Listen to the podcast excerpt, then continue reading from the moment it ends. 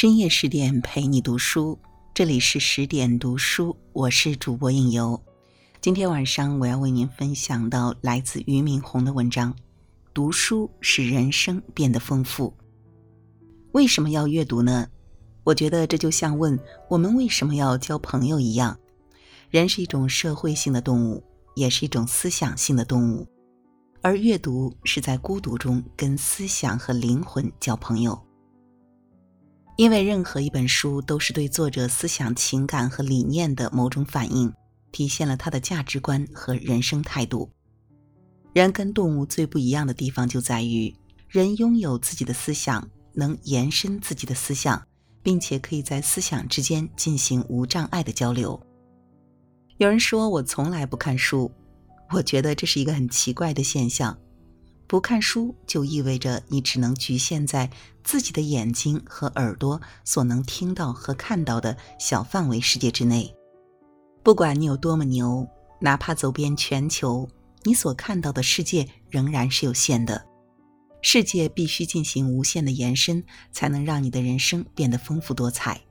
而看书可以让眼界得以延伸。常常有人问我。到底应该读什么样的书？也有人问我，读武侠小说、言情小说是不是也算阅读？当然，这也算是一种阅读。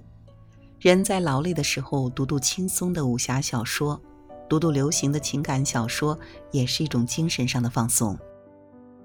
但是，阅读绝不仅限于武侠小说和言情小说。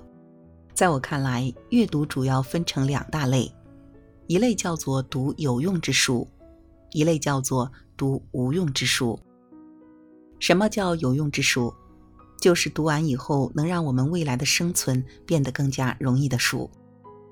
但是可惜的是，很多人一辈子只在读有用之书，这也成为很多人讨厌读书的原因。为什么？因为有用之书通常读而无味。例如，我们大部分人都不喜欢的教科书。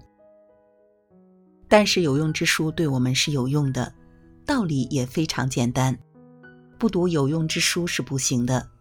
比如说，我们从高中时就开始读各种英文书籍，精读、泛读、口语、听力、词汇，这些全是有用之书。有的时候读有用之书，还是我们走向无用之书的必经之路。人的一生要完成两件事情。一是提升自己的实际能力，有用之书就是帮助我们提升自己实际能力的。而第二件事情才是最重要的，就是要提升自己整体的厚度、气质、情感和胸怀。而这些东西是有用之书不太容易提供的，真正能给出这些东西的叫无用之书。人的一生应该花更多的时间读些无用之书。读了以后，它会改变你的气质和容貌。所谓三日不读书，即面目可憎，就是这个道理。有时我会觉得，我们玩微信和自媒体的过程有点像阿尔茨海默症，因为你根本没办法集中注意力。不知道大家有没有发现这样的情况？你在听一个人讲话的时候，经常无法专注，而在想着另外一件事情。你在听老师讲课的时候，却在看手机上同学朋友发来的各种各样的信息。所以我在开会的时候、跟人谈项目的时候、跟人交流沟通的时候，一般都会故意把手机放在另外一个地方，放在我手够不到的地方，甚至放在另外一个房间。这样我就会强迫自己集中注意力，因为我知道注意力集中是高效工作和深度学习的前提。读书也分为专注阅读和零碎时间的阅读。读重要的、需要你思考的书，就更要有专注力。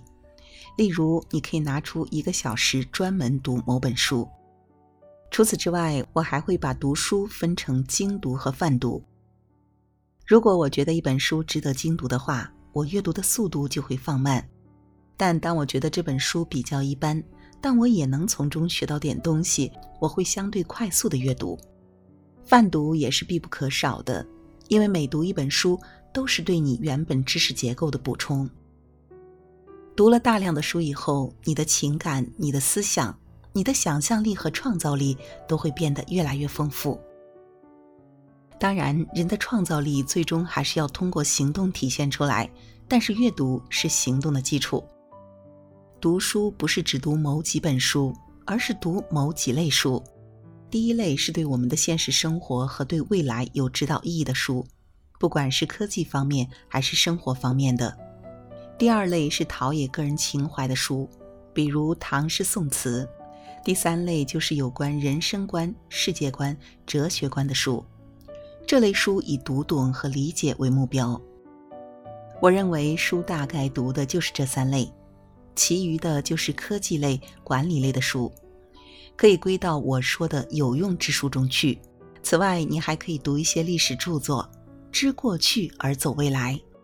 每个人按照自己的情况和喜好挑着读就可以了。以上呢就是我读书的一点体会。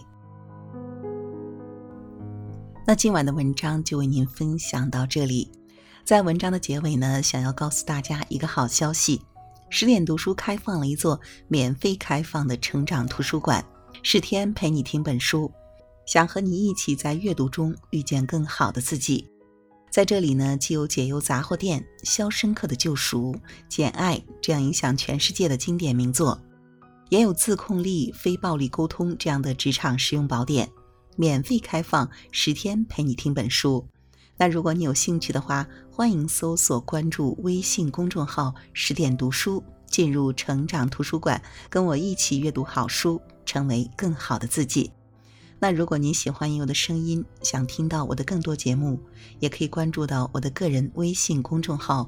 我可能是个假妈妈，或者是搜索“假妈妈”的小写全拼加二零一八就可以找到我。我是应由，让我们在下个夜晚不听不散喽。